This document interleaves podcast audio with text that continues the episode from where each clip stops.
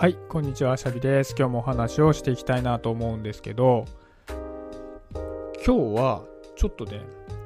ある本を読んでいて、すごく心に響いた文章があったので、それを紹介したいなと思うんですけど、でね、本のタイトルはね、インターネットの外側で拾い集めた言葉たちという本で、友人にね、勧められて読ませてもらっている本で、まだすいません、ちょっとしか読んでないんですけど、いきなりいい文章を見つけたのでね、それを紹介したいなと思っていて、でね、この本がね、作られた経緯もすごく素敵なんですけど、その話はね、別途また他の回でこの本の紹介をするところを設けたいなと思うので、今回はね、まだちょっと読み始めだということもあるので、その僕が心に留まった文章を紹介して、で、それに対してね、ちょっと思ったことを喋ってみたいなと思ったんですね。で、ちょっとね、文章を読ませてください。えっ、ー、とね、傷なんてない方がいいと思っていたけれど、必ずしもそうではないのかもしれないと思いました。他者とのやりとりを通じて、わずかな刺激とともに小さく傷つき続ける。そんな中で私たちは自分の外側にある世界の輪郭を、さらには自分が生きていることそのものの輪郭を確かめようとしていたのかもしれません。またそれがあることによって、私たちが確かなものにしようと努めてきた自分だけの自分も健全に守られるのかもしれません。っていうふうに書いてあるんですね。で実はこの本のね、まあ、終わりにのところに書いてある文章で、僕結構ね、こう、初めにのところと終わりにのところを最初に読んでから中身をはじ、ね、読み始めたりっていうことが多いので、ちょっとこんなところを最初に読んじゃってるんですけど、でね、この文章すごくいいなと思ったんですね。やっぱり人は傷つきたくないわけじゃないですか。で、僕もね、よくあるのは、人とね、よくコミュニケーションを取るときに、ああ、なんか、こんなことを言ったら、相手を傷つけてしまったんじゃないかとか、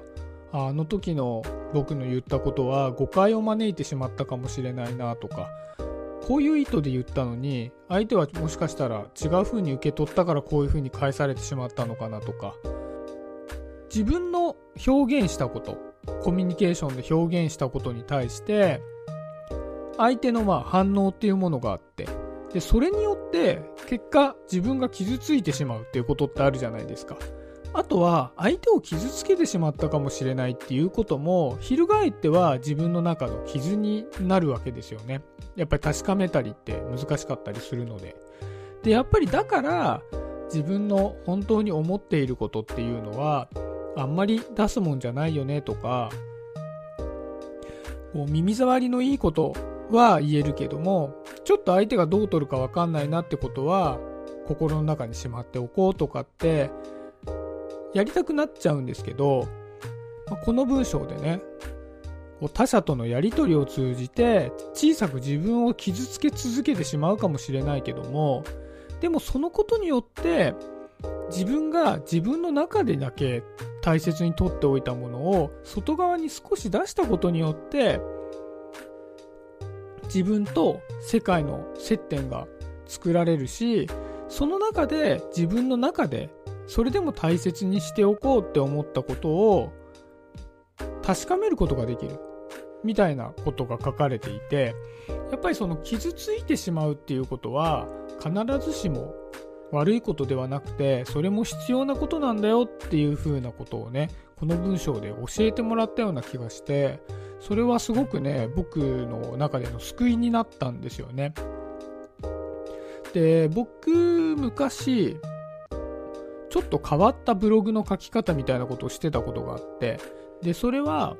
えっと、鍵のアカウント、誰も読めない鍵アカを作って、そこで自分の思ったことっていうのをずっと文章で投稿し続けるんだけども、それを、ある一人の人だけが見れる状態にしていたんですね。で、それはそういう書き方でアウトプットしてみたらっていうのをその人に紹介してもらって、そういうやり方をしてたんですよ。なんでそれやったかっていうと、僕がやっぱアウトプットが当時すごい苦手意識があった時に、じゃあ自分一人で、誰も見てないところで、それをやってみたらみたいなことを言ってもらったんだけども僕計測性がすごくない人なので秋っぽいのであそれやったら俺やめちゃうかもしんないわっていうことを言ったらじゃあ鍵垢を作ってブログを書いてあの私だけ見れるようにしておくようにしたらみたいななんかそういうことを言ってくれたのでそういう形が始まったんだけどもでその人が言ってくれた通り僕はその人が見てるかもしれないって思うことができたので、まあ、しばらく続けられたんですよね。毎日毎日思ったことを。まあ、ブログっていうか、まあ、思いの丈をつらつらつらつら好き勝手返したんですよ。まあでもその人以外見てないから、表には全く出てない状態で。で、そしたら、ある日不思議なことが起こって、まあ、じゃあその日もね、毎日毎日書いてたから、毎日毎日書いてて、で、まああることを書いて、で、その日、友人と飲み会があったんですよ。で、その友人と飲み会があった時に、ふと、その鍵垢のブログで書いていたこと、それでそれは僕が中学生の時の話だったんですけど、誰にも言ったことのなかった話を、ポロってその飲み会で言ったんですよね。で、僕もちょっとびっくりしたんですよ。あれ、今まで誰にも言ったことがなかったことをポロッと言ったなって思ったんです。自分の中でびっくりして。それに。でも、それを言った時に、周りは特段何もこう、極端な反応を示すことがなかったし、ああ、そうなんだぐらいだったし、言った僕も、ああ、なんだ、言わなきゃよかったなって感じではなくて、あ、言っちゃったな、みたいな感じだったんですよ。正直な話、その中学校の頃の出来事って、僕にしてみれば、大きな出来事だったんだけども、話の内容としては大した出来事じゃなかったんですよ。でも僕の中で大きな出来事すぎて、人に言うことができなかったってだけで、聞いた方にとっては大した話じゃないんですよね。だから、まあ、周りは当然、あ、そうなんだぐらいで終わったし、まあ、僕もそうなんだって反応だから、あ、なんだ、そんな感じか、大したことじゃなかったんだなっていうふうに、まあ、思うことができたんですね。で、まあ、何が言いたいかっていうと、自分の内側にしまっておいているものっていうのは、もしかしたら外に出せないものではないかもしれないっていうふうにその時に思ったんですよね。出していないと自分の中のすごくセンシティブな繊細なものなように感じてしまうんだけどもいざ出してみると周りにとっても自分にとってもそんなことはなくてそんなどってことのないことだったっていうことがあるんだなってことに気づいたんですよね。だからさっきの文章で小さく傷つき続けるっていう話を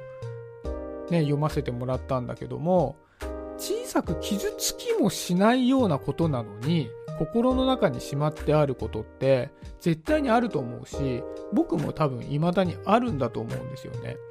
でもそういったものを少しずつ少しずつ、まあ、いっぱい出してすごい傷ついてしまったら立ち直れなくなっちゃうので少しずつ少しずつ出してみてその時の自分の肌感覚。あ意外と全然傷つきも何もしないしあ全然大丈夫なことだったんだなとか。あこれはちょっと自分の中ではやっぱあんまり出さない方がいいことだったなとか。あこれはでもこのぐらいのこう自分の中でチクってくるぐらいなんだなみたいな。こう外側との自分の内側と外側との肌感覚を確かめつつ自分と社会との世界との関わり合い方っていうのをこうじりじりじりじり調整していくことによってなんか生きやすくなっていく。この世の中を生きやすくなっていくっていうのがあるのかもしれないなっていうのを、まあ、その当時のね僕の、まあ、中学の時の話を取って話してしまった話とこの文章のね読んだ時のね感覚でちょっとすごくね思うところがあったので今日はそんな話をさせていただきました、まあ、僕もねとはいえそこら辺がじゃあ何でもバーンって出せるわけでもそのしまえるわけでもなんかそのねバランス感覚がすごく優れているってわけではないんですけどやっぱり努めてね少しずつ出して引っ込めて出して引っ込めてっていう感じでいい形で自分の中でのこうセンシティブな部分と意外とセンシティブでもない部分とかっていうのをこう調整しながら社会とのうまい関わり合い方っていうのを見つけていければなって思うしもしね僕が今ちょっとお話をしたことで感じてくれる方がねいたのであればちょっと今までねこう心の中でしまっていたものをいっぱい出しちゃうんじゃなくてちょこっとずつ出してみるってで確かめてまたしまってみるとか。なんかそんなことをねしてもらえたら嬉しいです。ということで今日はそんなところで終わりにしようかなと思います。今日もありがとうございました。シャビでした。バイバーイ。